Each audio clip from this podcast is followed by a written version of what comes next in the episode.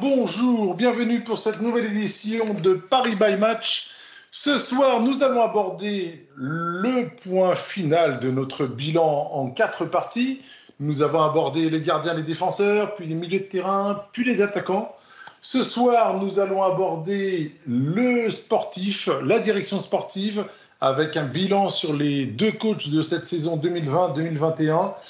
Et euh, pour en discuter, ce soir, mon ami Titi. Hola, hola. Bonsoir, bonsoir Jérémy. Bonjour, bonsoir. Bonsoir, bonjour. Monsieur Sakil. Bonsoir à toutes et à tous. Et El Grande Karim. Salut à tous. Messieurs, donc comme dit en préambule, ce soir nous allons parler, nous allons sortir du terrain et aller dans un premier temps sur le banc de touche et ensuite un peu plus haut dans les tribunes euh, pour parler justement de la direction sportive et Leonardo pour ne pas le citer. Euh, et ensuite, nous parlerons derrière des possibles orientations sportives euh, au niveau de cette direction. Et on inclura peut-être le rôle de Nasser dans ce club. Messieurs, on va commencer par les coachs de cette saison et notamment parler de Thomas Tuchel. Thomas Tuchel, donc, euh, qui est parti du club euh, après le dernier match, alors qu'il n'était pas le match aller, je crois, juste avant Noël, euh, et qui s'est fait démettre de ses fonctions par Leonardo. Qui pour aborder justement son bilan de cette première partie de saison Sakil peut-être? Notre ami Thomas, bah écoute, la saison euh, pour lui a commencé difficilement avec euh, euh, l'épisode Covid dès le départ où il a vu plus de la moitié de son effectif être imputé. Bah déjà, il y, a eu, il y a eu déjà l'enchaînement. ouais, bien sûr. J'allais avant le Covid. J'allais l'enchaîner dessus. Tout ça additionné à l'enchaînement euh, Final 8 et la reprise du championnat, sans préparation physique, on l'a suffisamment répété. Et euh, du coup, il s'est retrouvé sur les, les, premières semaines à devoir aligner euh, des équipes très alternatives, voire euh, très très moyennes. On se rappelle de ce match contre Lens où il manquait énormément de joueurs. Euh, il en a commencé la saison avec deux défaites, il me semble. C'était du coup Lens et Marseille au Parc des Princes. Et ensuite la, machine ouais. Ensuite, la machine s'est mise en route à partir du match contre Metz et cette victoire dans les derniers instants. Et euh, très rapidement, l'équipe a retrouvé euh, son rythme habituel jusqu'à reprendre la tête de la Ligue 1. Il y a eu une bascule euh, assez importante. C'était lors du la, la, réception de Bordeaux au Parc où on a fait un match nul, suivi de la défaite contre Monaco. À chaque fois des matchs post-Ligue des Champions. Et euh, c'est à ce moment-là que l'équipe a, a, vu ses euh, concurrents reprendre du terrain sur, euh, sur elle. Et au fur et à mesure, on a perdu la première place jusqu'à arriver à, à, la fin de l'année euh, comptable 2020 où on finit deuxième sur une victoire contre Strasbourg au Parc des Princes, si je me trompe pas. C'est ça. ça. J'avais Strasbourg en tête, mais je crois que c'est ça.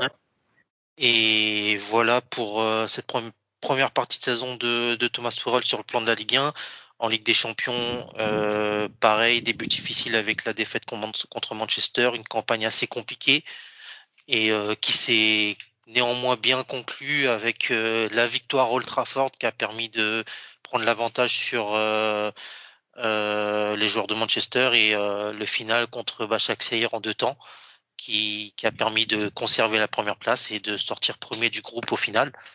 C'était pour la partie Ligue des Champions, c'était un peu délicat au départ, mais l'équipe a fait preuve de caractère comme euh, l'année dernière et a su trouver euh, les ressources pour euh, sortir les prestations qu'il fallait. Ça, on peut lui créditer, notamment d'un d'un brio changement tactique à, à Old Trafford en passant du 4-2-3-1 au 3-5-2 pour permettre à l'équipe de re, repartir de l'avant et faire basculer la rencontre. Donc euh, sur ce, sur cette partie-là, voilà pour lui. Et ensuite, euh, juste dire qu'il a beaucoup alterné sur euh, la moitié de saison qu'il a fait au PSG entre du 4-3-3 du 4-4-2 et surtout beaucoup du 3-5-2. Euh, surtout sur la fin, le 3-5-2. Sur, sur, la fin, à partir, à partir, du moment où il a commencé à se sentir menacé et il sentait le, le coup près qui était au-dessus de sa tête, il a, il a choisi des, des options un peu plus défensives et euh, bon, on connaît, on connaît Tourelle, hein, la possession défensive, beaucoup de jeux dans la partie euh, du Paris, du PSG et pour avec peu de joueurs en projection au final mais euh, un jeu assez efficace et qui a fait ses preuves. Donc euh, je vais laisser la parole aux autres pour, pour continuer à développer. mais, Titi, juste, pour finir, moi, moi je dirais qu'il a fait une bonne, relativement une bonne partie de première partie de saison. C'est sûr que ça a été dommageable de ne pas finir euh, en tête en Ligue 1. Son éviction, on dit qu'elle était inéluctable à cause des, de tous les, les péripéties en, les guerres de pouvoir. Ça a été, ça a été une bonne chose de ce, de ce point de vue-là, puisqu'on a ressenti l'équipe repartir ensuite sur la deuxième partie de saison, sur euh, de nouvelles idées, mais euh, je retiens quand même du positif au final de, de, son passage, euh, de cette première partie de saison de, de Thomas Tuchel. Titi yep.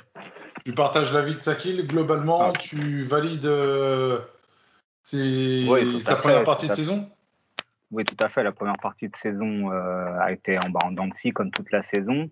Mais euh, comme on dit, à ne pas oublier que le manque de préparation a été euh, sûrement la cause de, bah, par exemple, du match perdu à Manchester, en plus sachant qu'il y a eu des nouveaux joueurs à intégrer, euh, d'autres qui étaient en, méforme, mais euh, bah, malheureusement, comme euh, je pense qu'il a jamais pu euh, aligner le même 11, le même 11 de départ, ce qui est déjà fâcheux pour un, pour un coach. Ouais. Et après, c'est vrai que ça devait être, je pense, c'était devenu obligé de s'en séparer. Il y avait beaucoup trop de trop de pression. Et puis la sortie, euh, je pense, bon, peut-être qu'on en parlera un peu plus par rapport à son éviction, mais on va dire, bah, cette saison, on pouvait, on pouvait pas imaginer que Paris allait s'en séparer. En tout cas, quand le début de saison commence, je me dis c'est sa dernière année on va voir ce que ça donne. Il a on va aller jusqu'au bout et puis voilà. Il a fait le quadruplé avant, donc euh, je pense qu'on se dit que c'est parti et il y a eu, il y a eu des choses qui l'ont fragilisé. Euh, donc certaines choses par rapport après le match contre euh, Bachakshir au parc là après l'histoire du de la de, du, euh, comment dire de l'arbitre. Voilà, tout à fait.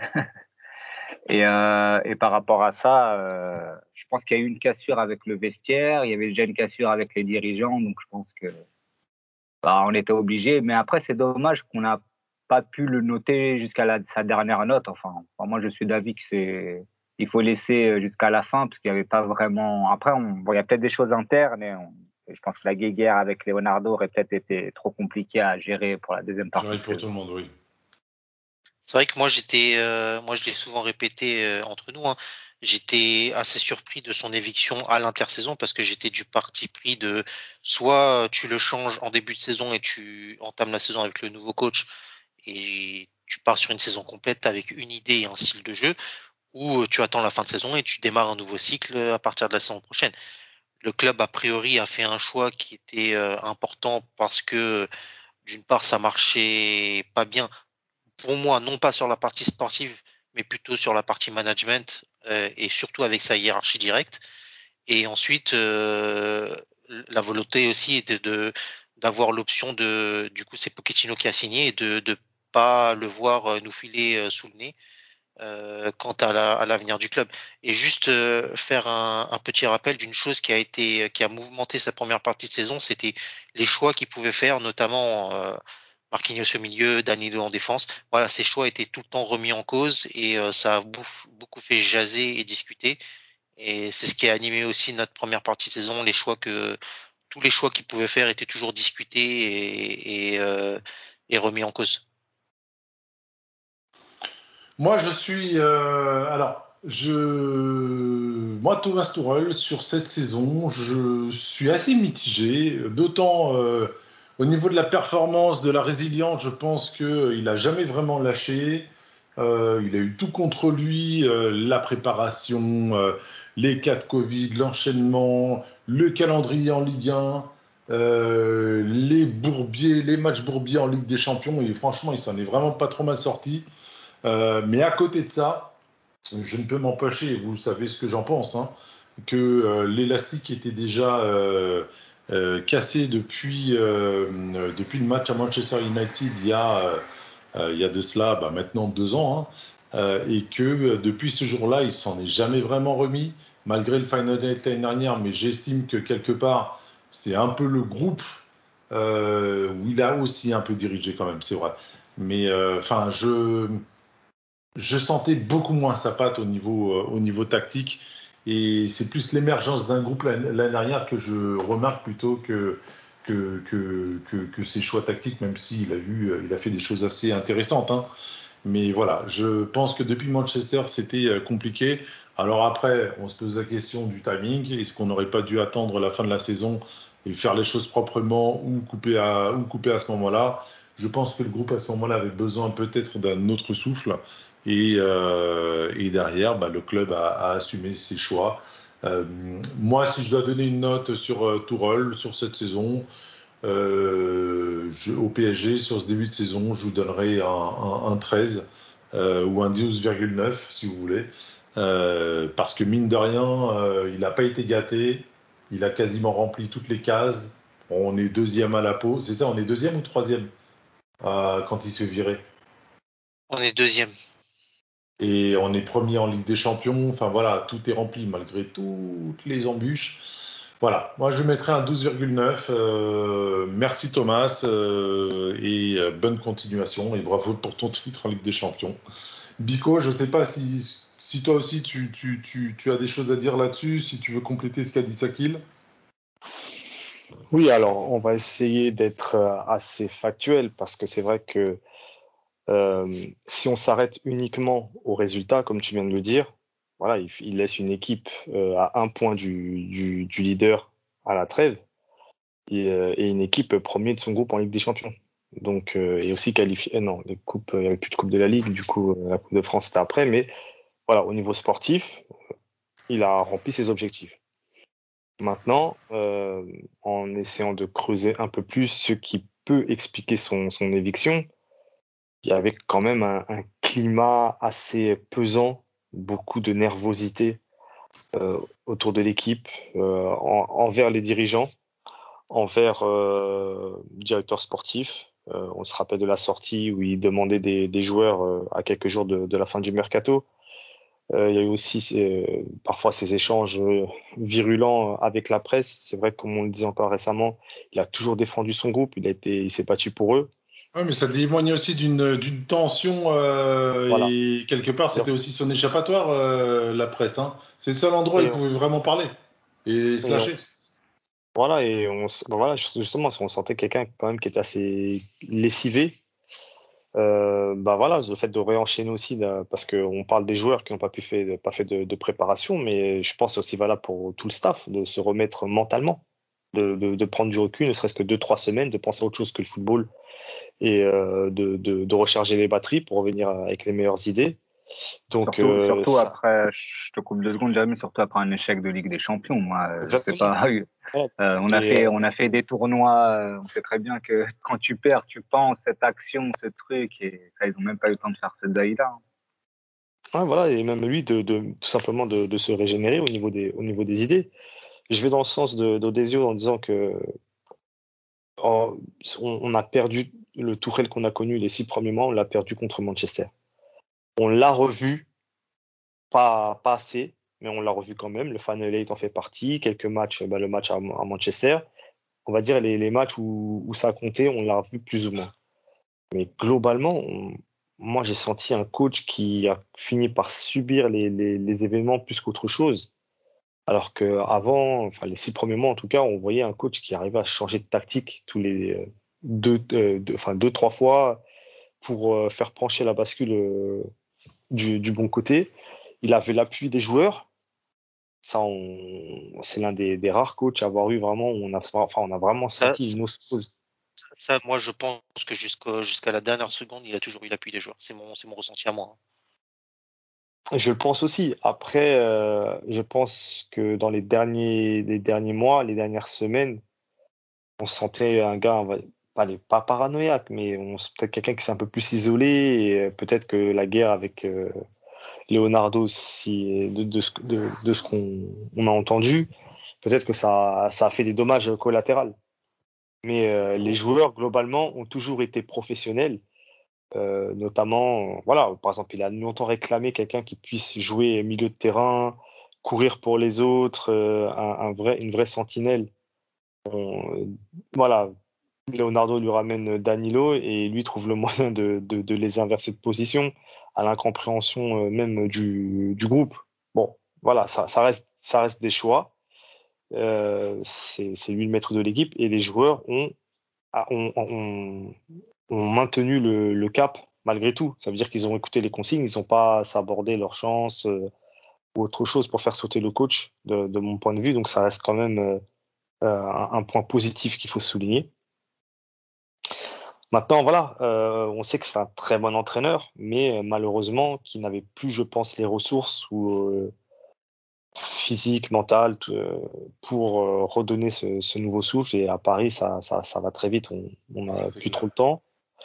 je pense aussi que son éviction, elle, on, elle arrivait en décembre parce que justement Pochettino était libre et vu ce qui se passait du côté euh, du Real Madrid avec Zidane qui était en délicatesse avec euh, ses dirigeants, peut-être que c'est voilà. C'était peut-être la seule fenêtre euh, pour pouvoir recruter. Voilà. Même si au final le football est tellement tellement bizarre et incertain que euh, on, se retrouve aujourd'hui avec euh, plein de joueurs, euh, plein d'entraîneurs top niveau sur le marché, un, marché qu'on ne soupçonne même pas. C'est forcément PSG vrai, ça. Faire un move en pensant être en chien six mois après, et en fait, six mois après, il y avait les coachs dispo. Voilà, il y a Mourinho, il y a Zidane, il y a Conte, alors qu'il y a, il y a Simon, on se dit, oh purée, si on prend pas Pochettino maintenant, euh, il va être pris ailleurs et nous, on aura, on perdra Tourelle et on n'aura plus personne derrière. Donc, euh, bon. Voilà.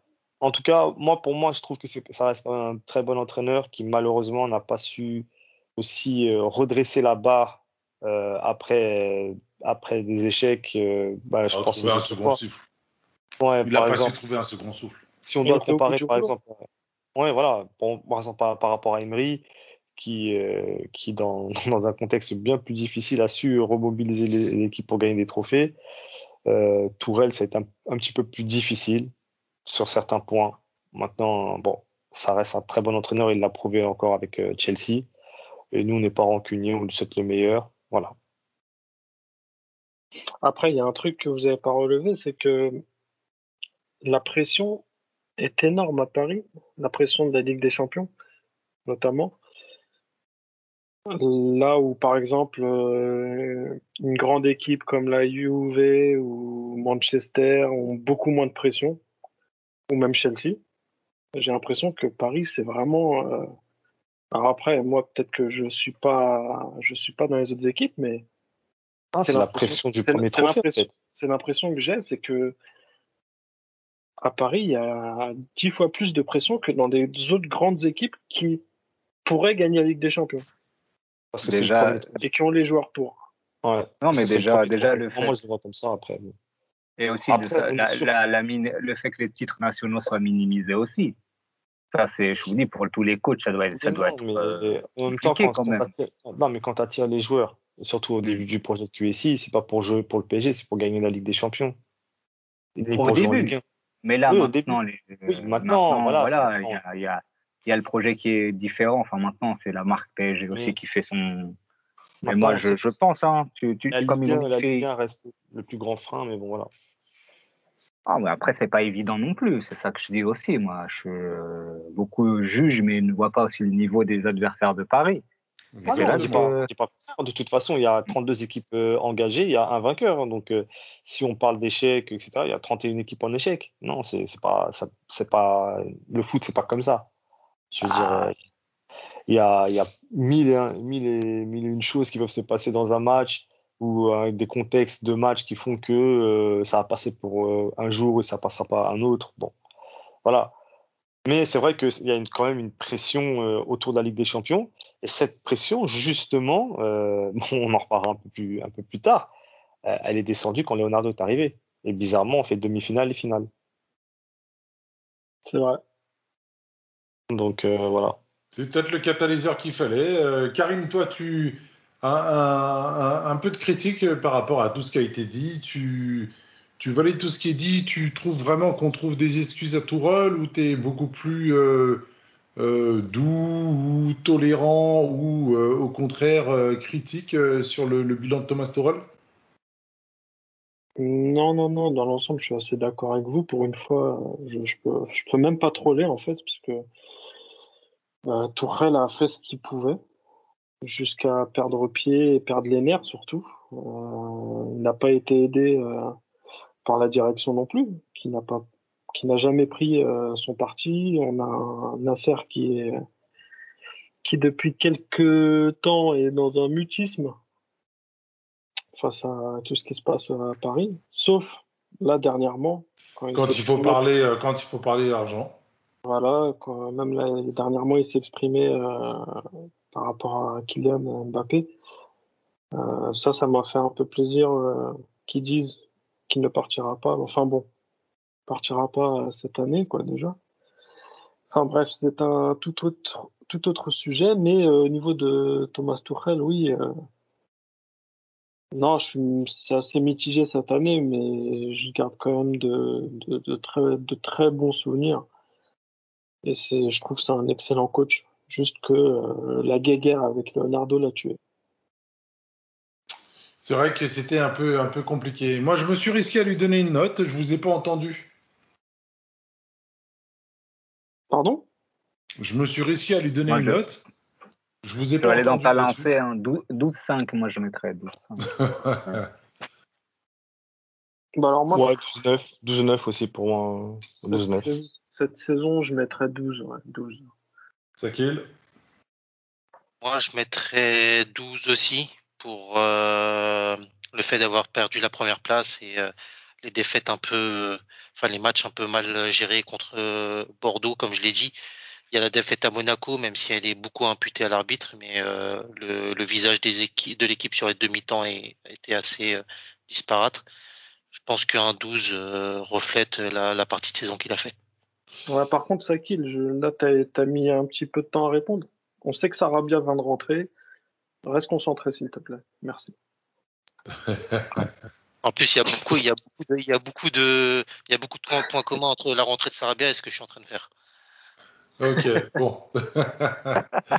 Messieurs, on, va, on, va, on va clôturer le, le volet euh, Thomas Tuchel avec, euh, avec ce petit 12,5 de moyenne. Euh, merci et bonne continuation. Il a préféré s'orienter sur un autre cursus. Euh, voilà, c'est comme ça. Euh, nous allons passer maintenant à Maurizio Pochettino, qui veut ouvrir le bal sur Maurizio Pochettino. Donc, on, il est arrivé donc le, le, hum, euh, le 6 janvier officiellement, match contre Saint-Etienne. on est passé globalement d'un 4-3-3 en général avec Thomas Tuchel à un cut 2-3-1.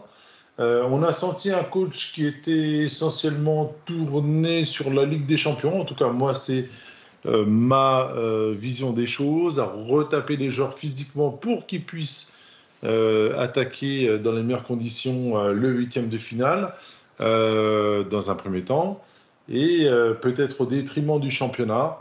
Euh, bah, du coup, je vais finir, euh, euh, mon, petit, mon petit monologue là-dessus. Moi, je lui reproche quand même pas mal de choses. Alors, effectivement, il a su réinstaurer un calme, une confiance chez les joueurs. Peut-être les joueurs étaient peut-être un peu plus apaisés sur certaines choses. Maintenant, toujours cette,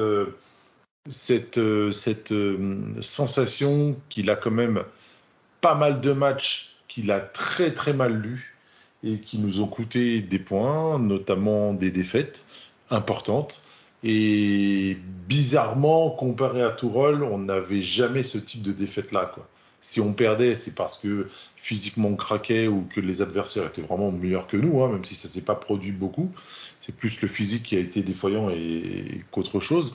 Mais contre notre ami, euh, euh, avec notre ami Pochettino, lorsqu'on a perdu des matchs, bah, en fait, on les a perdus dès le début. Quoi. C'est euh, une très mauvaise lecture, euh, derrière des difficultés pour remettre euh, les choses en ordre par le coaching, etc. Et, je trouve que il a un peu manqué quelque chose sur cette première partie, cette deuxième partie de saison, pardon. Et j'espère vraiment que lui aussi saura se remettre à l'endroit. Voilà, je donnerai ma note une fois que tout le monde aura parlé. Karim, en général, tu parles à la fin, mais je vais te donner la parole tout de suite. Maurizio Pochettino. Alors moi, j'ai clairement été déçu euh, par sa, frilosité à, à, effectuer des changements euh, quand il fallait. Ça, je vous l'ai souvent dit lors des matchs, lors des débriefs. Euh, J'attends de voir vraiment une saison complète pour pouvoir euh, juger, mais euh, là pour l'instant je suis. Vous connaissez ma phrase, j'attends de voir, mais euh, pour l'instant je suis pas plus enchanté que ça. J'ai pas vu un. on a peut-être vu un match référent, je sais même pas, je saurais pas dire. Là, oui, tu as le match contre Barcelone où, où là c'était vraiment limpide. Je, je sors du contexte le match aller contre le Bayern parce que là, c'est vraiment la force collective qui, je pense, a fait le. Enfin, plutôt le, le, la niaque et l'envie euh, collective qui a fait la différence. Mais contre le match contre Barcelone, sincèrement, au match aller, euh, c'est, je pense, notre match référent sur cette euh, deuxième partie de saison, voire même sur toute la saison. Ouais, ouais. Mais. Sakil me dira qu'il y a peut-être Manchester United.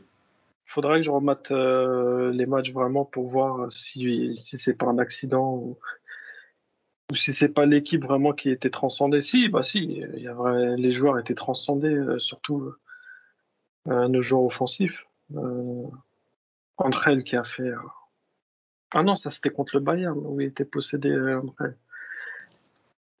Je sais plus, j'ai pas trop la mémoire des matchs là, et j'ai pas révisé. Mais non, j'ai pas, j'ai pas été marqué par la patte Pochettino. Vraiment, euh, j'attends de voir l'année prochaine, la saison prochaine, quand on aura nos 11 euh, titulaires, indéboulonnables. Et là, je pourrais vraiment juger. Parce que là, c'est vrai que cette année, ça a été compliqué au niveau des, des, compositions d'équipe, puisqu'on a, on en avait parlé il n'y a pas longtemps. Euh, il y a un match où on a eu vraiment les 11 titulaires, et ça faisait la première fois depuis X temps. C'est quoi C'est le match aller contre City, non? Je sais plus, peut-être que Biko il a la stat ou Sakil, non? Je, ils, en, avaient parlé là. Le match, contre, Lille où pour la première fois depuis longtemps on a, on a globalement les 11 titulaires. Voilà. Le match contre Lille qu'on perd au parc. Donc voilà, après on a au niveau des blessures, des absences, tout ça, on a eu une saison quand même assez compliquée. Donc euh, à voir la saison prochaine avec euh, une petite revue d'effectifs qui va bien, des départs peut-être, euh, j'espère, de Kerrer et consorts. il, On n'est pas encore dans la partie direction sportive. Il ira faire des blagues de faux, de faux serpents. Euh. il, ira, faire le faux joueur ailleurs. Allez, messieurs, on enchaîne. T'as pas pu t'en empêcher quand même. Hein. Euh, Titi. Yes. Notre ami Pochettino. Alors, euh, bah pour moi déjà, euh, c'est déjà son passé, le fait qu'il soit, qu'il ait fait partie de notre euh, de notre équipe, qu'il connaisse la ville, qu'il connaît, je pense aussi. Ah, c'était il y a 20 ans, c'était il y a 20 ans. mais ça reste Paris a, toujours oublié de Paris, hein. et même bah le français, je pense qu'il l'avait oublié. Non, mais après, Paris a toujours été une équipe que les équipes veulent battre. Depuis, je pense que je reparlais du, du foot amateur, tous ceux qui ont eu l'occasion de jouer contre Paris, je pense qu'ils ont souvent été bons. Et, euh, euh, je pense que ça, euh, c'est quelque chose qu'il a, qu'il a commencé à, à, prendre en compte. Mais malheureusement, euh, voilà, faut que je le sorte, vous le savez très bien. Hein. bah, c'est il a dû s'acclimater à une nouvelle adversité. Je pense que beaucoup de, euh, nos euh, entraîneurs ont du mal à s'adapter. C'est euh, les blocs bas, c'est les, équipes qui jouent pas. Et la plupart de, nos, ces défaites avec, lui en tant que coach, c'est souvent lié à des problèmes individuels, enfin des erreurs individuelles. Et euh, après, je rejoins beaucoup Karim sur le fait des, des changements. qui aurait pu euh, des fois un, un, insuffler un nouveau souffle euh, ou un. Je sais même pas si ça se dit pas bien. Ah ouais, un nouveau souffle. Et là, par exemple, voilà, ça restera malheureusement entre guillemets un peu, un peu une culture de l'instant puisque c'était le dernier match où vraiment il a eu du mal et on va surtout regarder par rapport aux défaites. Et c'est vrai que j'ai en tête le match de Monaco où euh, Herrera en 10, c'est quand même euh, voilà contre une équipe qui est venue défendre, mais peut-être qu'il s'attendait à autre chose. Et comme tu as dit, Odez, euh, c'est souvent des, des, des lectures, des lectures de jeu de d'avant-match qui sont peut-être pas bonnes et et maintenant avec une meilleure préparation, avec un peu plus d'expérience, avec les joueurs au top et en forme et du temps, je pense que voilà, il y aura, il y aura des il y aura, bah, je pense que ça peut être que meilleur, mais il faut aussi bah, regarder le plus haut. Et pour moi, le haut niveau, ça reste quand même, euh, bah, on en parlait tout à l'heure par rapport à la Ligue des Champions. Euh, faut dire voilà, où on a été beaucoup plus intéressant, c'est à chaque fois qu'on tombe contre une équipe qui veut euh, faire le duel avec nous, qui veut combattre euh, en nous attaquant, en, faisant un jeu box to box. Et là, ça, ça c'est une régalade. Et je pense que même lui, ça, c'est la façon dont jouait un peu euh, Tottenham. Beaucoup de, de possession quand c'est possible, mais capable aussi de faire le dos rond pour contre-attaquer. Et on voit très bien que nous, ce, ce, type de, ce type de match nous convient beaucoup mieux. Et à chaque fois qu'il est tombé contre des équipes qui ne cherchaient pas à attaquer ou garder la, une possession plus défensive, il a eu du mal à trouver la. Euh, Excuse, excuse-moi de te reprendre là-dessus, mais oui, certes, mais c'était le cas aussi avec les autres coachs. En fait, avec les joueurs qu'on a, c'est plus simple quand les joueurs nous donnent de l'espace devant. Donc c'est pas mm. c'est pas une particularité propre à Pochettino, ça. C'est tu peux mettre oh non, sûr, euh, même un autre coach, euh, les joueurs qui qui, qui qui qui jouent et qui qui mettent pas deux bus à l'arrière, euh, on va les on va s'amuser aussi. Donc euh, là, ah, c'est. Mais on a souvent eu ça, c'est vrai. Moi, je, je partage euh, l'avis de, de, de, de, Karim. Hein. On a souvent eu ça. Mm. Donc, euh, moi, je le prends même pas comme un argument pour ou contre. C'est comme ça, point. Mm, mm, non, après aussi, il faut dire les adversaires qu'on avait. Barcelone et Bayern sont aiment être protagonistes, aiment attaquer à tout va. Et donc, c'est clair que c'est là où même où on en parlait, que City a fait complètement l'inverse, en gardant la balle, mais sans chercher à, à se déséquilibrer.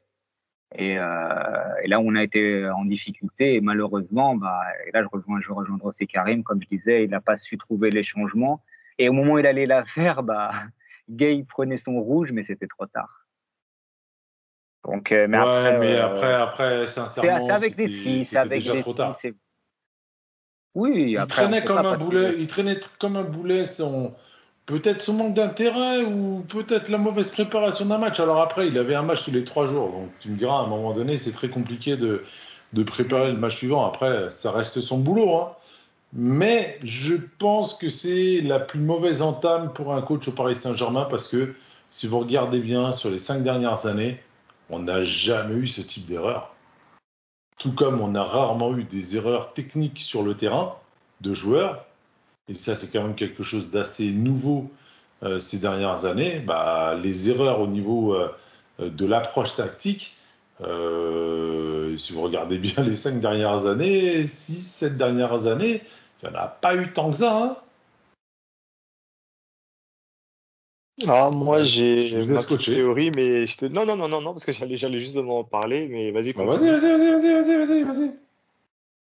Bah moi, justement, je disais que bah, si on regarde bien bah, sous QSI déjà, c'est le deuxième coach seulement qui arrive euh, en, en cours de saison. Et celui d'avant, c'était un certain Carlo Ancelotti. Et euh, rappelez-vous, des six premiers mois, euh, c'était expérimental. Hein. Euh, c'était vraiment expérimental. Je me souviens d'un match à Auxerre où euh, il fait rentrer euh, Lugano arrière droit, si, si, mes souvenirs sont exacts. Et j'avais, enfin, avec Pochettino, on en a un petit peu parlé. Bon, c'est vrai que il y, y a, le contexte de, de Alors, il y a quelqu'un qui est en train de bouger sa vaisselle là. Le, le, le contexte de l'état physique qui fait que euh, tous ces euh, tous ces changements ou tout ce qu'il veut vraiment, enfin toutes ces idées, tout ce qu'il veut vraiment apporter, bah, il sera toujours tributaire de, de, l'état physique des joueurs. On, on l'a pas assez dit pour Tourelle là avant, mais euh, les, les, les, staffs techniques ont été en permanente gestion de, de la fatigue même si euh, la, seconde partie qui coïncide avec celle de Pochettino, il y a eu un, petit boost physique, une mini préparation, on, le suppose, qui a permis de, bien faire ces matchs de Ligue des Champions notamment. Mais euh, il y avait très peu de ressources. Même les, joueurs qui sortaient de banc n'apportaient pas forcément ce qu'il fallait. Donc, c'est pas que de la responsabilité de l'entraîneur à ce niveau-là. Maintenant, euh, moi, on, l'a dit ici, on a cette sensation qu'il redécouvrait la Ligue 1 euh, il y a des matchs euh, dans sa gestion. Euh, je pense à Lille, je pense à Monaco. Des matchs qu'au final qui, nous coûtent des points et qui sont pour nous cruciaux au, moment du classement final. C'est ça, ça veut dire que Lille, on sait qu'ils vont venir pour défendre, ils vont jouer le contre. Et, et on est dans un contre-pressing absolument en retard. Monaco, on sait que c'est, euh, ils viennent avec cinq défenseurs et il met Herrera en 10 comme le disait Titi. Euh, donc dès le début, il se trompe. Et Ancelotti avait eu un petit peu ça au départ. Et euh, moi, j'ai même l'impression, enfin bon, c'est une théorie que je développe un petit peu. Euh, c'est pas c'est pas propre à Pochettino lui-même, mais déjà lui physiquement, ce qui dégage euh, on le sent déjà pas en forme, un peu en surpoids, et c'était un peu euh, le cas d'Ancelotti qui a dit qu'il a, il s'est mis au diapason à l'intersaison. Quand tu es bien dans ton corps, tu es bien physiquement, forcément, ça se rejaillit dans ton travail. Je sais pas si vous suivez cette, euh, ma, ma, ma, théorie, mais on a l'impression que Pochettino est plus là en stage de découverte, en fait. Même si. Je te coupe, je te coupe, Bico. Euh, je, je, rejoins ce que tu dis. J'ai lu une brève dernièrement disant que il a aussi passé ses premiers, six premiers mois à l'hôtel, euh, loin de sa famille. C'est voilà, c'est tout des, des, petits détails humains qui font que ça peut jouer sur Exactement. Euh, sur le, ça peut rejaillir sur ton travail pro, sur ton travail au quotidien. Mmh. Ça avait été le cas d'Ancelotti. Ancelotti d'ailleurs, il, il avait dit que ces six premiers mois, il a passé son temps à à visiter les restos puisque sa, sa femme, sa femme n'était pas là. Donc euh, il allait souvent au restaurant et puis bon. Mais il y avait Véro. Pardon, excusez-moi.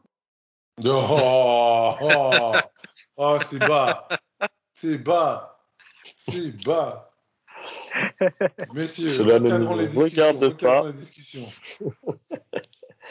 Bon, en tout cas, euh, moi j'avais cette impression-là qu'il a un petit peu trop subi les événements en plus euh, en se disant, en partant défaitiste, dans le sens où, oh, de toute façon, je ne pourrais pas inverser la tendance physique, ni euh, c'est pas des joueurs que j'ai choisis.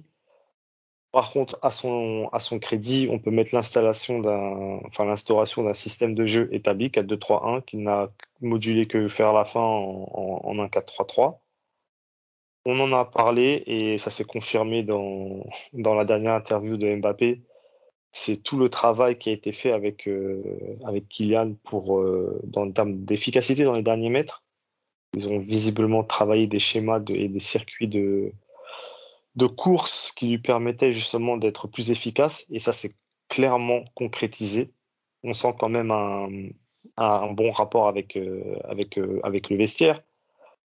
Maintenant, effectivement, sur les, les matchs à enjeu en Ligue 1, c'était très décevant même si on peut pas lui imputer euh, à 100% la faute.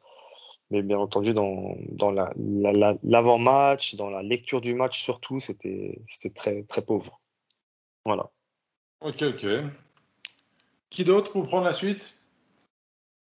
Yes, du coup, pour euh, compléter un peu ce qui a été dit, euh, moi, c'est vrai que j'ai été euh, un peu déçu. Alors, Pochettino, il faut le lire euh, sur deux, deux visages. C'est, il me semble que c'est Bico qui, a, qui avait déjà fait ce parallèle. Jérémy, un visage... Ouais, Jérémy. Il y a un visage de Pochettino en Ligue 1 et un autre sur les coupes, la Coupe de France et la Ligue des Champions, qui sont, qui sont totalement différents. Et autant en Coupe et en Ligue des Champions, il a abordé les rencontres de façon optimale avec un plan de jeu vraiment euh, bien établi et une exécution quasi parfaite de l'équipe, euh, que ce soit contre Barcelone, Bayern, contre City malgré tout, même si ça s'est mal terminé. Autant en Ligue 1, je rejoins ce qu'a dit mes collègues, euh, il y a des erreurs de lecture de match, de compréhension de l'adversaire et qui découlent par des compositions qui ont été totalement curieuses. Hein, le nombre de fois où en avant-match on s'est fait la réflexion en se disant euh, c'est quoi ce 11 euh, Je comprends pas.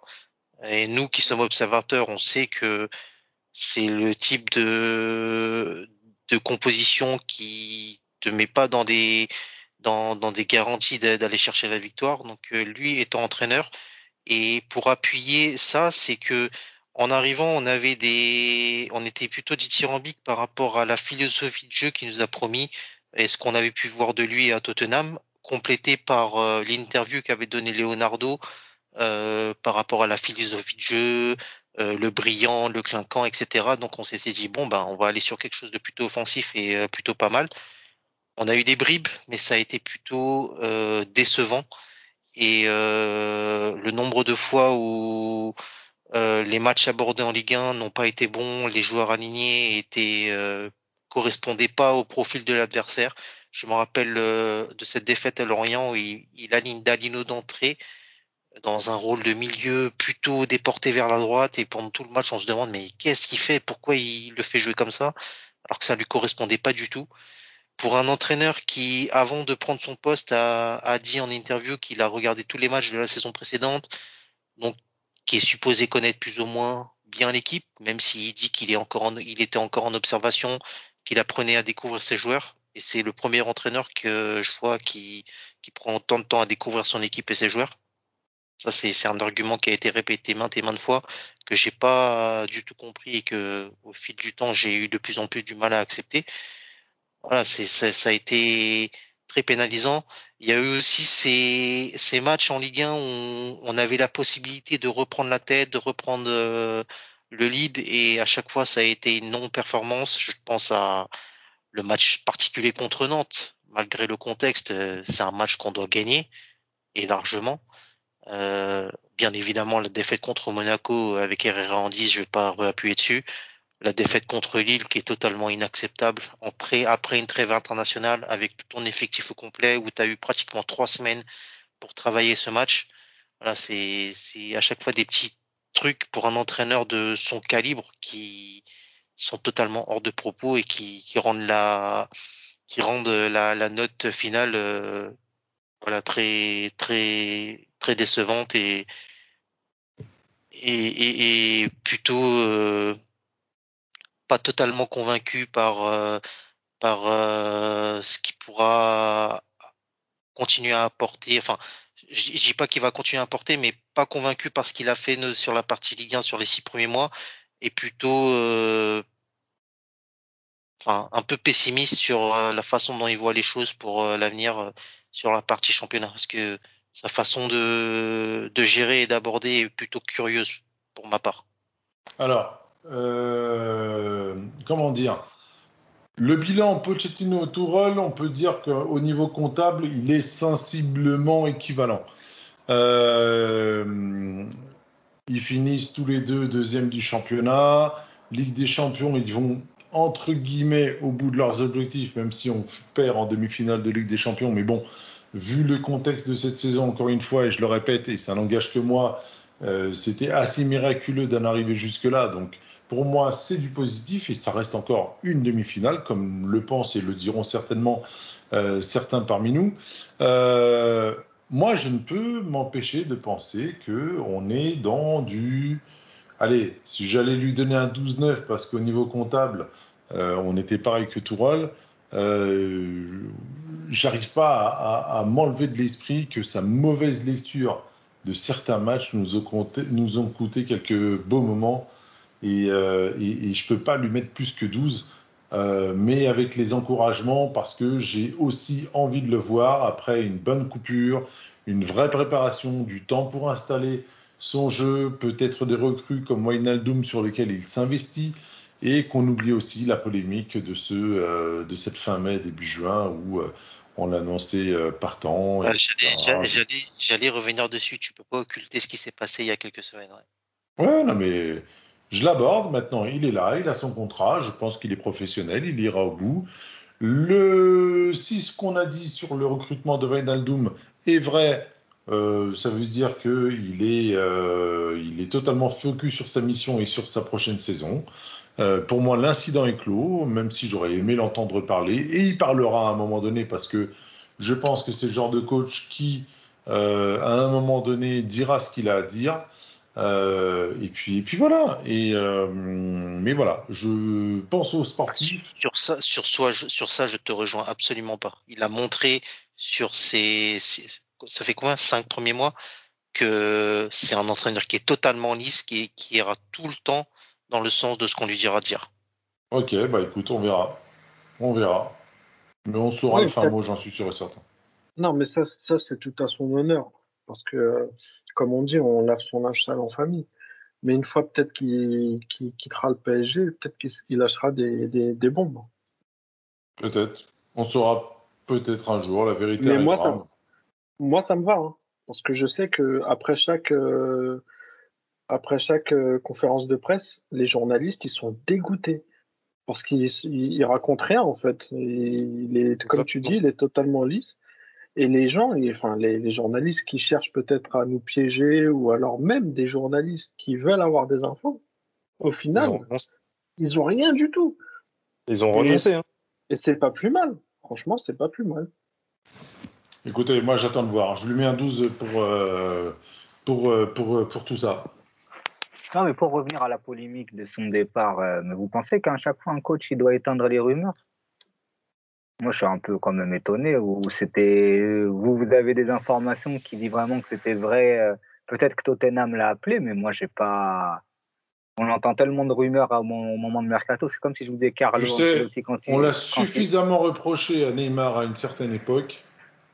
Ouais, mais un, joueur, un joueur, ok, on peut avoir euh, parce qu'il y avait des, il y avait, il y, avait, il y avait des choses par rapport à Neymar. Mais là, euh, moi où je, suis- je suis vraiment étonné, euh, où je suis vraiment étonné, c'est que je me souviens de Carlo, euh, même quand il était déjà là, dès la première saison à Paris, le Real parlait déjà de lui. Il y avait déjà des rumeurs et j'ai entendu personne euh, lui demander de démentir ou quoi que ce soit.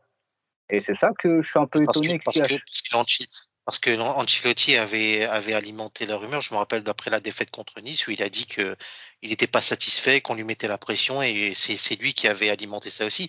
Après, tu, tu dis est-ce qu'il doit, euh, est-ce qu'il doit commenter la rumeur? C'est l'entraîneur, il doit montrer l'exemple. Et, et c'est lui, c'est lui le, c'est- le nouvel entraîneur et c'est lui qui le, c'est lui qui chapeaute le projet de jeu sur le moyen terme. Donc, euh, si Hmm. ton, si pour les joueurs qui sont susceptibles de venir et qui regardent, pour les joueurs qui sont dans l'effectif et qui se posent des questions, tu vois ce genre de choses et ton prend d'entraîneur qui pose pas de, qui, qui, qui prend pas position, qui s'exprime pas, toi, en, t'es joueur du club ou t'es susceptible de signer, qu'est-ce que tu te dis? Mais qu'est-ce qui se passe? Qu'est-ce que je fais? Je sais pas, tu vois. Non, mais peut-être que les choses ont été dites en, dites en club. Moi, c'est surtout de savoir que c'est souvent les mêmes presses qui, qui, qui font les mêmes, qui disent les mêmes choses.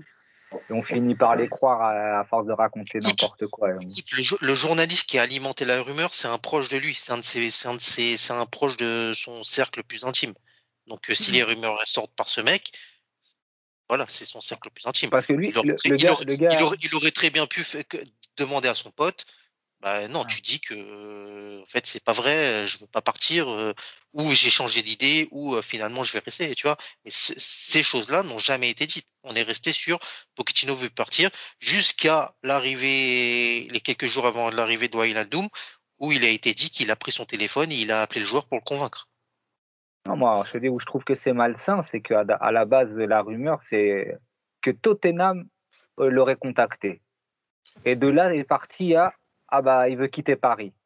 C'est c'est là que je trouve ça. Je je sais pas si vous vous souvenez de la première info, c'est euh, Tottenham a, a, a contacté Pochettino. Mais que quelqu'un te contacte, ça veut mais pas dire que tu vas partir. C'est ce que je te dis. En fait, ce qui a fait Mm. que le, le truc a enflé, c'est que l'information, elle venait de ce, du, du mec qui a, un, qui a un intime à lui. C'est ça le truc. Tu vois, Bon. l'information, elle serait venue de n'importe quel euh, journaliste lambda. Tu dirais, bon, Mhm. le mec, je sais pas où est-ce qu'il allait pêcher ça. Mais comme c'est comme si demain, toi, Lenny, il balance un truc, tu vois, c'est ton ref, c'est ton frère. Ouais. Euh, on va dire, euh, ouais, là, c'est Ouais, du sûr. Mm, mm, mm, Bon, mm. après, je pense que c'est aussi, euh, voilà, on- c'est la- c'était la fin de la saison. euh, il a permis d'ob- ça- les, les six premiers mois lui ont permis d'observer ses joueurs. mais aussi le fonctionnement du club, euh, comment travailler avec le directeur sportif. Moi, ces rumeurs-là, je les ai plus interprétées, comme euh, une, pas une guerre de pouvoir, mais disons, voilà, euh, c'est un coach convoité. Euh, il y a peut-être des fonctionnements internes qui ne fonctionnent pas et que si on lui donne pas les, meilleures conditions de travail, bah, que lui n'aurait pas envie de rester dans, je, suppose, hein, mais de rester dans, cette, ambiance-là. Et au final, tout s'est éteint du jour au lendemain. Donc euh, moi, je pense que c'était c'est sorti parce que voilà, ça devait sortir et c'était une façon de mettre la pression aussi sur euh, sur les dirigeants et c'est peut-être aussi le moment de faire une bonne transition avec le directeur sportif. Qu'en pensez-vous? Mettez une note d'abord, messieurs. Vous n'en ouais. réchapperez pas. Moi, je mets 12-9. 12-9 parce que euh, les matchs à gros coefficient en Ligue des Champions euh, ont, ont, été euh, réussis. Ah oui, Bien sûr, contre Manchester United, contre Manchester City, ça a été réussi. Ok. Bah, non, il, y en a quatre United. il y en a 4 avant, quand même. Ok, ok. Et deux contre le Barça, deux contre le Bayern. Voilà, mmh. après, bien sûr que. Je partage le, pas ton le, avis, mais bon. Le, le, la deuxième mi-temps contre City et, et, le retour aussi, c'est voilà. Mais euh, il euh, y, y, a quand même eu quatre matchs avant qui, euh, voilà. Oui. Et aussi vraiment, je, je, veux vraiment souligner le travail fait avec euh, Mbappé. Voilà. Sakil, 12-9, pas 12-9, plus, moins 12, la même note que son prédécesseur. Il y a effectivement des très bonnes choses qui ont été faites en Ligue des Champions mais tout, euh, tous ces mauvais matchs en Ligue 1 et surtout ces matchs où, à tournant décisif qui ont été très mal abordés euh, diminuent la note Fidal pour la ramener à, à, la même que son que Tourelle. Parfait. Karim? Moi je vais mettre 10 avec j'attends de voir. la, fa la, la, fameuse. Titi? Moi je vais mettre 12. Euh, pareil, hein, c'est vraiment euh, de très bonnes. Euh, comme je dis, j'apprécie beaucoup sa sérénité sur le sur le bord du terrain. Je repense à des, gros matchs comme euh, au Bayern, c'était un petit peu chaud, on était très dominé. Il a toujours gardé ce calme, qui peut-être a aidé a aidé aussi les joueurs à, se surpasser, justement, à rester beaucoup plus serein. Mais malheureusement, euh, pareil, ça a été ces, euh, analyses de match euh, avant, pendant, euh, qui font que, compliqué. Qui font qu'on peut pas lui donner plus, enfin que je peux pas lui donner. Alors, plus, moi, je vais me permettre de lui rajouter 0,5 points, juste pour son coup de pression à Hansi Flick. J'aurais aimé que j'aurais aimé que quand je parle à l'arbitre, tu n'interviennes pas s'il te plaît. Merci. On dirait un parrain de la mafia en plus.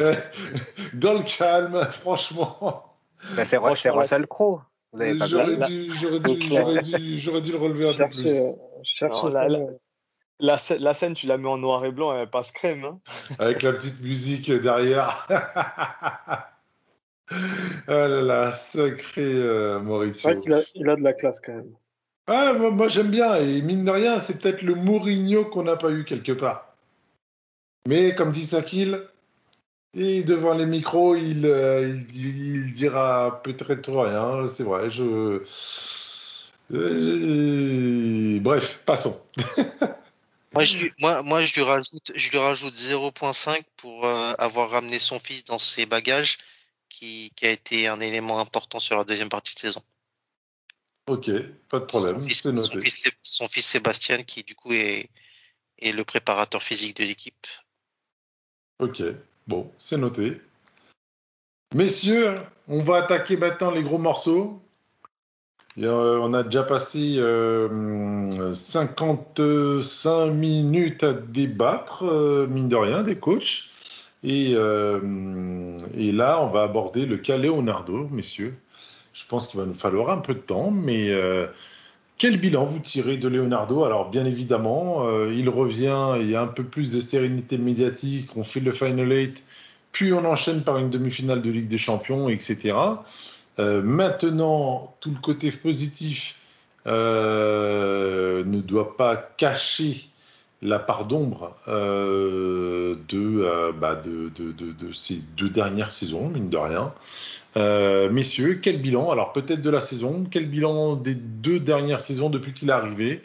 Est-ce qu'il est là où on l'attendait? Est-ce qu'il a, répondu aux choses? Jérémy, tu veux prendre la parole? Ouais, bah déjà, il faudra peut-être commencer par euh, définir euh, la fonction du directeur sportif. Donc normalement, c'est celui qui euh, donne le, qui met en place l'idée sportive et la structure de ce que veut faire le club au niveau de toutes, toutes ses équipes. Donc il est en charge notamment du recrutement, de toute la composition de l'équipe première, des départs, bien sûr, de, de vraiment la constitution de, l'effectif et de suivre l'équipe euh, au quotidien euh, et euh, bien entendu faire le, relais entre les, dirigeants, staff technique, les joueurs et bien sûr de représenter le, club au niveau de, des médias. Alors du coup il y a plusieurs choses qui peuvent se, se, se, mélanger, mais on va essayer d'être assez factuel, notamment dans, dans lorsqu'il est arrivé déjà au niveau sportif, comme je le disais, la rue, il a quand même apporté une certaine sérénité dans le vestiaire et vis-à-vis des médias, il n'y a plus trop rien qui sort, euh, notamment euh, tous les conflits qui ont été auparavant gangrénés, qui gangrénaient le, vestiaire euh, sous Emery. Je mets ça entre guillemets parce que ça toujours, ça n'a jamais été prouvé, mais ça, c'est bien sorti. Globalement, on n'a plus droit à aucun, aucun scandale au sein du vestiaire. On est d'accord? C'est clair. Pas de une euh, alarmante. Enfin, je suis pas d'accord parce qu'il y a des infos qui, qui sortent et c'est lui qui, les, qui est derrière ça. Donc. Euh. Parle, moi, je parle surtout du, euh, des une, par exemple, Neymar qui est attendu par Cavani torse nu dans le vestiaire après un penalty. Mmh. c'est sûr, sûr, que l'équipe a calmé. Ou ça, ou euh, c'était quoi C'était euh, le, sandwich de la Discord. Aussi, oui. Des, des, choses comme ça. Bon, il y a eu ce côté positif-là. En, en termes de recrues, voilà, on est dans une année Covid. Je pense que avec tout le manque, le premier manque à gagner ça, et la projection qui, qui, ne pouvait pas être faite sur le, le retour des téléspectateurs, a, a, influé sur euh, son recrutement en intersaison. On n'a vu que des opportunités, des prêts ou des, des faibles coûts, des joueurs libres, Rafinha par exemple. Donc, euh, mais mine de rien, les, les joueurs euh, recrutés ont quand même apporté euh, leur pierre à l'édifice. On, en a, on, on, avait évoqué leur cas. En termes de départ, ça a été très compliqué, pas, pas vraiment de vente. après, ça n'a jamais été vraiment son, son, fort. Voilà, ça met un, grand vendeur. Euh, ensuite, il y a eu bah, toute la gestion avec euh, le vestiaire. Quand même, on a, pu, on a pu être déçu parfois de son manque de présence dans, dans les divers médias lorsque le club était attaqué je pense, euh, enfin, attaquer, je parle surtout sur vis-à-vis de l'arbitrage. Ça, c'est un vrai, vrai, vrai problème. La façon comment le PSG est arbitré. On n'est pas là pour euh, demander des, des, des, des, traitements de faveur, mais simplement que les arbitres soient justes, en fait. C'est après une stat qui disait qu'au bout de neuf fautes, l'adversaire prend un jaune. Enfin, des, choses comme ça. Après, faut pas oublier euh, la première, la première fois qu'il, enfin, son altercation avec un arbitre Est-ce que ça peut-être pas. Ça l'a peut-être pas Tu fais très bien d'en parler, Karim, mais déjà, il y avait une. Avant même ça, il y a une interview qui avait, euh, entre guillemets, choqué euh, tout, le, tout le corporatisme français, euh, où justement, quand il disait que la, la finale de Ligue des Champions était mis, le dernier jour de, du championnat était mis le même jour que la finale de Ligue des Champions, c'est dès le départ, vous partez avec une mentalité de loser. Bon, bref, je ne sais plus. Euh, quand il arrive, il avait terminé là, comme Longoria a fait, hein, même si c'est par rapport au rat. Mais euh, ça, ça avait. Euh, ça l'avait déjà. Oui. voilà, là, où les éboueurs ne veulent plus passer. Donc, Euh, et ça avait créé un. Il s'était directement mis à dos parce que les gens avaient directement pensé Qatar, argent, de. Lui nous parle de tout ça alors qu'ils ont de l'argent, alors que lui, c'est vraiment dans un, un, sentiment où le football français euh, est à la dérive en fait, ne pense plus que vendre qu'autre chose. Il a, mis, il a dit les vérités que, que, que les gens n'osent pas dire ou que justement les médias cachent, cachent beaucoup. Et c'est là, je pense déjà, il s'est mis à dos et après, plus l'altercation, comme tu as parlé, Karim ça, je pense ça a été la goutte d'eau parce que sa suspension, elle est complètement fictive en fait. Et c'est vrai aussi que prendre la parole quand tu es directeur sportif du PSG, c'est pas la même impact que quand tu es directeur sportif euh, de, Lyon ou de n'importe quel autre club. Ça, ça fait tout de suite la une, c'est interprété par, euh, partout. Mais j'ai envie de dire, euh, tant pis, c'est le prix à payer, il faut passer par là. Mais bon, en tout cas, moi, je pense que de manière générale, on ne sait pas à quel point ça a pu être bénéfique son apport dans, le vestiaire. Moi, je regarde les résultats et je vois qu'il y a quand même une certaine tranquillité vis-à-vis des médias et euh, une paix de vestiaire hum, et qui nous a permis quand même d'arriver demi-finale et, euh, finale de Ligue des Champions. Voilà. Maintenant, sur les recrues, on, pourra en, discuter. Pour moi, il y a cet épisode euh, financier tout simplement qui fait que c'était trop compliqué de se projeter il a quand même euh, bouclé les prolongations de Kurzawa, Draxler, qui étaient en fin de contrat pour éviter qu'ils partent libres. Et euh, moi, je pense que c'est vraiment ce mercato-là qui sera vraiment le plus décisif par rapport au, projet, puisqu'on on, on enchaîne sur, euh, deux, bonnes saisons, enfin, on finit deux bonnes prestations en, Ligue des Champions sur deux années consécutives. Donc là, vraiment, il faut vraiment ne pas se tromper, être comme il dit, euh, chirurgical. Hein, fiscal. Et de bien. Fiscal. Cherchez le mot, c'est fiscal. bien vu. Et, euh, Attention, il y a le fan club de Léo euh, qui, qui, passe en douce. c'est bien important de, de, bien choisir les postes, de bien privilégier les postes, d'arrêter ces, ces, recrues que j'ai envie de dire de compléments qui n'apportent rien. Et voilà. Pour moi, c'est tout. Mais bon, c'est oh oui après les, relations avec les entraîneurs c'est sûr qu'un entraîneur un directeur sportif il préfère amener son entraîneur et euh, pouvoir bosser avec lui. Les deux derniers entraîneurs c'est pas lui qui les a choisis. Ça s'est fait euh, plus haut. Donc euh, parfois ça peut expliquer certaines choses mais pour l'intérêt du club il est important que, que de siffler la fin de la récré. Et plus que jamais sera jugé sur ce prochain mercato. Sakil Ouais, je rejoins pas mal de choses qu'a dit euh, Jérémy et Thierry. Euh, moi, je vais quand même jeter un énorme, pavé sur euh, cette partie management parce que il est le directeur sportif du, sportif du club et il est en charge de la bonne relation du département sportif et de la direction. C'est lui le lien direct entre les deux. Et la mauvaise relation qu'il a pu avoir avec Pocket, avec Tourelle, pardon, euh, a eu des répercussions directes sur euh, sur l'équipe parce que comme on l'a dit précédemment arrivé un moment l'entraîneur euh, s'est senti énormément sous pression et a commencé à perdre les pédales. Il y a la partie sportive il y a la partie sportive qui explique cela mais quand tu es en poste et que ton N plus 1 ne te soutient pas et même te casse à la moindre euh, occasion, te dénigre et fait sortir tout plein de choses sur toi pour euh, te dévaloriser. Oh, monsieur, vous avez des preuves? Ah, écoute. Quelle indignité je, je, n'invente rien, comme l'a dit Karim, il y a beaucoup de choses qui sortent et on sait que ça sort, ça sort directement de lui. Tout, tu, tu penses que Bouafsi, euh, quand il sait que Tourelle a fait parler de, ça, ça, ça, sort, il, il, allait, il, voilà, il est parti le chercher dans la boîte à idées euh, du Parc des Princes. Non, non, c'est ça, ça, sort directement de quelque part. on, l'a dit. J'irai demander l'heure à, Mohamed euh, Bouafsi. Il y a, un lien direct à faire. On a dit que son arrivée a apporté de la sérénité et de la stabilité, médiatique au club. Et au point où il y a très peu de choses qui sont sorties. D'ailleurs, on l'a vu sur le dernier mercato euh, estival. Euh, ces recrues, personne ne les a vues venir.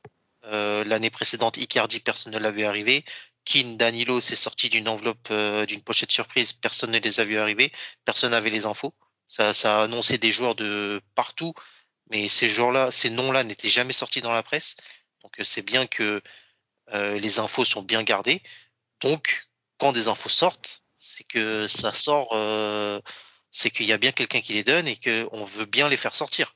Et, Et il y a comme un par intérêt. hasard, et il y a un intérêt. Et comme par hasard, à chaque fois, ça pointait l'entraîneur en place, qui était Tourelle. Donc, euh, je veux bien qu'il ait bien choisi, il ait pas choisi euh, Tourelle au moment où lui est arrivé. Tourelle était déjà en place.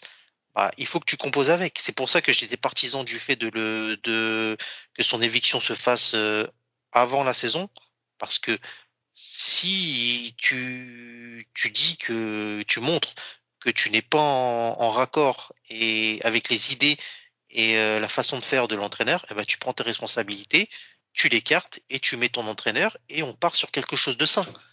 Et tu, tu, tu, ne, tu, tu ne continues pas avec un entraîneur pour... euh, Voilà, il a Pour fait comme un entre-deux.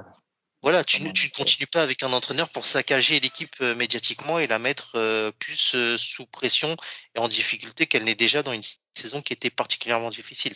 Donc moi, la partie managériale, c'est quelque chose que sur lequel il, va- il- je suis très critique envers lui parce que jusqu'à l'heure, il n'a pas montré euh, des signes qui sont en faveur euh, d'un club qui grandit, alors qu'il est, il doit être garant de ça. Après, oui, je rejoins l'idée qu'il a amené de la stabilité médiatique. Il a peut-être apporté de la stabilité dans d'autres départements qui ont fait progresser l'équipe sportivement et qui, ont, qui lui ont permis de, de franchir des caps en Ligue des Champions jusqu'à aller en finale puis en demi-finale. Et sur la partie euh, mercato, on sait que c'est pas c'est pas quelqu'un qui vend beaucoup. Par contre, sur ce mercato-là, je trouve qu'il doit être très précautionneux et faire attention à ce qu'il fait parce que quand tu fais signer un gardien libre, quand tu fais signer un gardien libre en proposant 12 millions de primes à la signature et que à côté tu négocies avec un autre joueur qui est Hakimi et en, en jouant la montre parce qu'on sait que l'Inter attend le 30 juin pour euh, pour euh, faire ses comptes, mais c'est pas un bon signe que t'envoies. Ça veut dire que tu as l'argent, donc euh, je trouve que les négociations sont mal, sont, se, se jouent pas assez finement. On ne connaît pas les contours. on ne connaît Ouais, pas voilà, les mais- contours des mais- négociations. hein. Mais il y a des choses qui sont assez Il particulières. maîtrise, il maîtrise soi-disant la partie médiatique, mais à côté de ça, il y a des infos comme ça qui sortent. Voilà, il y a Donc, des il choses. qui faudrait sont- savoir, est-ce que ça va à son qui encontre il y a des Est-ce que choses- c'est va dans son qui sont- sens? Il y a des choses qui sont assez particulières et bizarres. Et euh, je pense que lui aussi doit se remettre en question sur euh, certains, certains aspects de son travail et, euh, et optimiser euh, la relation qu'il peut avoir avec son manager en place, mais aussi certains cadres de l'équipe parce qu'on sait que c'est pas tout beau tout rose avec certains joueurs de l'effectif. Ok. Euh, Karim, tu as des choses euh, à rajouter? Au niveau de, ouais, non, au niveau de Léo, euh, il a, il a fait des bonnes choses. Il a fait d'autres, bah, que, tout ce que vous avez dit. Je suis assez d'accord avec vous. Je, je veux pas, dubitatif prendre- quand même. Non, je veux pas. Non, c'est pas ça. C'est que je veux pas prendre la parole pour répéter ce que vous avez dit. Ça me fait, d'un côté, ça me fait chier euh, qu'on se sépare d'un d'un mec qui a, qui a quand même un passif dans le club. J'aime bien sa façon de répondre aux, aux journalistes. Il a fait de bonnes choses au niveau du recrutement. Mais apparemment, d'après des infos qu'on a ici et là, euh, peu de monde euh, l'apprécie au club. Donc, euh, C'est également les santé. ce que j'entends, que euh, effectivement beaucoup de gens ne l'apprécient pas beaucoup en interne et que euh, bah, son, son temps serait compté. Mais bon, on commence déjà à, à supposer de choses euh, peut-être vérifiées, mais bon, c'est pas forcément la chose à, à divulguer là maintenant. Une note, messieurs, sur Leonardo? Bah attends, juste pour, pour conclure avant sur ça, je sais que les parties euh, du Milan AC en très mauvais termes et euh, en laissant visiblement des, des, des ardoises là-bas. Grande, grande ardoise, ouais. Ouais, donc, euh, bon. Ouais, grande Non, ardoise. mais, euh, ouais. Euh, mais, mais, mais- mais concernant la presse, là, tout à l'heure, tu disais, vous parliez euh, qu'il y a des informations qui sortent, mais celles qu'on a pu voir, par exemple, euh, contrat de Donnarumma, si ça devait se faire, ça vient de l'étranger. J'ai l'impression que c'est vraiment en France qu'il a réussi à, donner ce qu'il veut leur donner, en fait, à la presse française, hein, vraiment. Après, pour le reste, euh, bah, après, bon, il y a, il y a Rayola aussi, on le connaît, qui fait son, qui font monter les enchères et toutes ces choses-là. Mais moi, je trouve que c'est un super directeur sportif euh, euh, sur plein d'aspects, surtout, comme on dit, le médiatique, la discussion, même le fait d'avoir désamorcé dès l'année dernière, quand il prend le poste, je me souviens d'un match euh, à Metz ou à Auchiche marque, je crois, non, où il joue. Je crois qu'Aouchiche joue et euh, directement on lui parle de Ligue des Champions et lui désamorce la chose en, disant il n'y a qu'un seul vainqueur, en disant de toute façon là on est en reconstruction, on joue avec des jeunes justement et, euh, et je pense que ça on a besoin de ça puisque rappelez-vous qu'à une époque avant chaque match grand match de Ligue des Champions il y avait des blessés est-ce que c'était euh, justement cette, grande pression mentale qu'on a ici à Paris qui fait que des fois les joueurs euh, bah, peuvent avoir des pépins quand il y a tellement d'anxiété de ne pas se blesser avant ou après un match de Ligue des Champions? Et je pense que il avait réussi ça surtout l'année dernière cette année, ça a été beaucoup plus compliqué les matchs après de Ligue des Champions. Mais là où Leonardo il est intéressant, moi je vous dis, c'est même au niveau des recrues quand même. Euh, il nous ramène souvent des, des, des, joueurs qui ont quand même un, un vécu et une expérience. Euh, là où peut-être que je pense qu'avec lui, euh, un toujours ramener des hommes en fait, des hommes de vestiaire. Voilà, des un joueur comme Thilo Kirer n'aurait pas, je pense pas, n'aurait eu sa place. On va ah, dire. Ça, je pense pas, non. Donc voilà, quand tu, quand tu te ramènes Danilo, Rafinha, Florenzi, euh, Rico, Navas, c'est des gars quand même qui ont, qui ont quand même eu des, des expériences dans divers, euh, divers euh, vestiaires et internationaux aussi. Donc c'est important, surtout dans une ville comme Paris où il faut, faut être fort mentalement, il faut être costaud mentalement. Après, moi je pense que si vraiment on devrait trouver une erreur sur le recrutement, c'est vraiment cette euh, la transition Kwasi, non, euh, non, non, signature de contrat. Et du coup, euh, Thiago Silva, donc euh, on ne prolonge pas. Puis finalement, on décide de, le prolonger parce qu'on voit qu'on est ric-rac. Et euh, au final, ça, pèse lourd sur le, le comptable parce qu'on n'a que deux défenseurs centraux de haut niveau. Euh, il nous a manqué ce troisième pour pouvoir faire souffler Kipembe ou Marquinhos et tenir la défense quand, il le fallait dans, les matchs importants. Messieurs, une note sur notre ami Leonardo Je crois que ça va être la soirée du 12,5. Hein, ah, je pense que. Pareil pour moi. 12-9. 12-9. 12. 12. Allez, va pour 12 et demi alors, pour faire la, la, la, synthèse. Je vais juste, avant de couper, de terminer cette émission, messieurs, euh, où est-ce que vous attendez Leonardo? Et je vais vous demander d'être vraiment très succinct, très clair, très vif, pas vif, mais enfin si vif. Mais euh, voilà, où est-ce que vous attendez Leonardo euh, sur cette euh, intersaison? Si bien évidemment il reste au-delà du 15 septembre et la fin du mercato. Jérémy. Là pour euh, la, cette prochaine intersaison là qui arrive, c'est ça? Bah oui. Moi, bah, comme je disais, hein, c'est vraiment de vraiment de recruter des joueurs au poste nécessaire, qui notamment la, la, priorité, bah, les latéraux, euh, un milieu de terrain, tout simplement. Voilà, c'est vraiment le, la grosse priorité. Sakil? Ouais, je, reviens, je rejoins Jérémy, surtout un latéral droit. Euh, un milieu de terrain peut-être un peu plus euh, expérim expérimenté, voire top niveau pour euh, accompagner euh, ceux qui sont déjà en place. Et Vainaldo, vous ne le comptez pas là-dedans? Si, si, moi je le compte dedans. C'est okay. pour moi, je, vois, je, vois, pour, pour, moi, je, vois, je, vois, je, vois, je vois Verratti, Vainaldo, mais euh, je, je m'interdis pas de rajouter encore un top player au milieu de terrain. Et je pense qu'il est important de, de recruter un, un attaquant ailier supplémentaire qui soit un joueur de, de comment À dire, la place de Sarabia.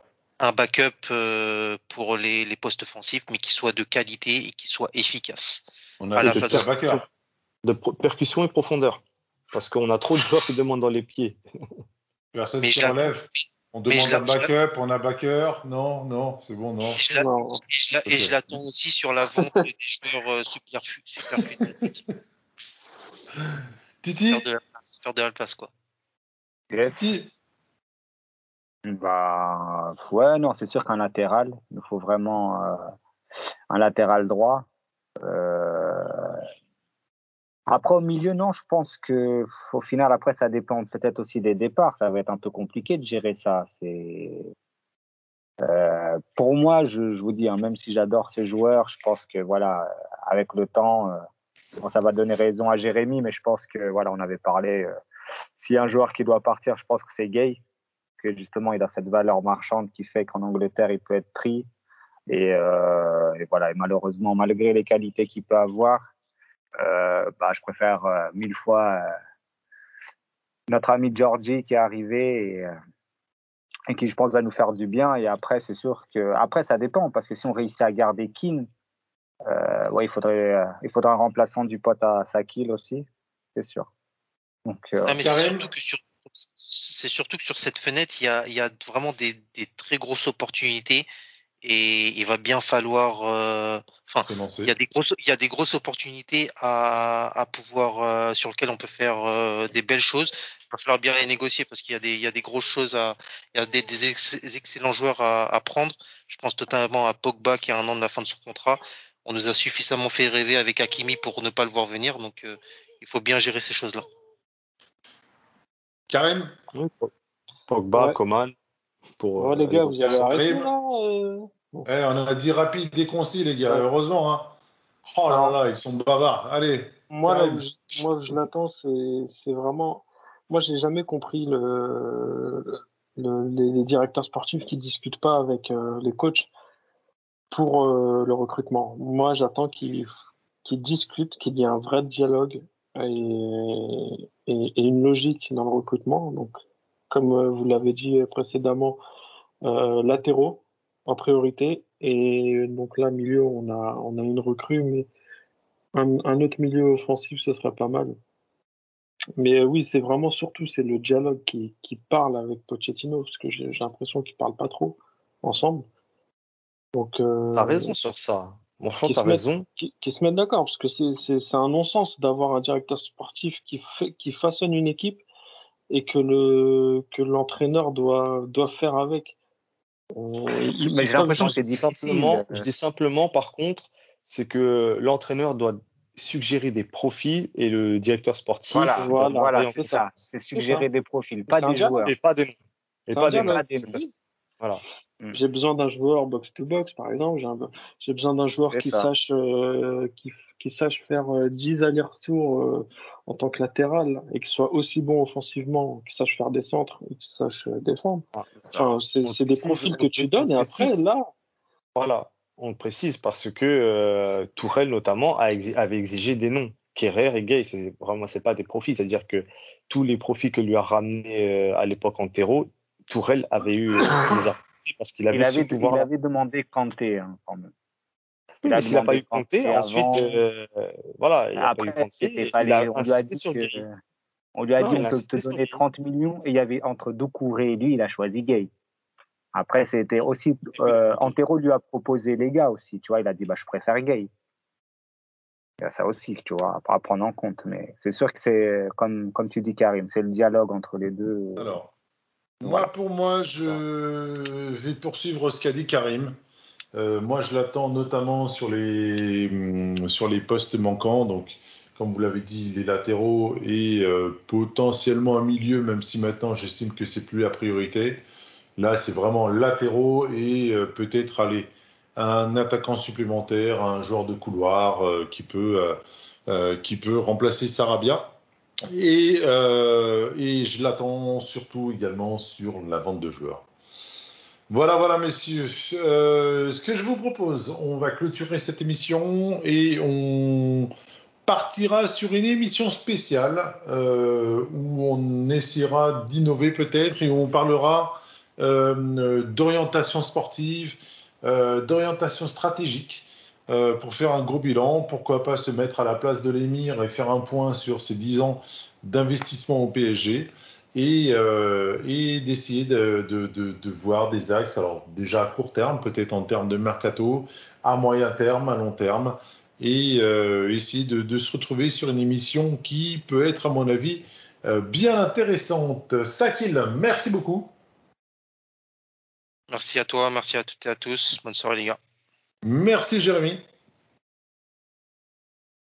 Merci, les gars. Bonne soirée à tous. Merci, Titi. Merci, les gars. Bonne soirée ou bonne journée à tous. Et merci, Karim.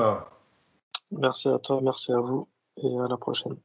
Quant à vous, mesdames et messieurs, on vous remercie déjà de euh, vous être abonnés, d'avoir rejoint notre communauté. N'hésitez pas à parler de nous autour de vous.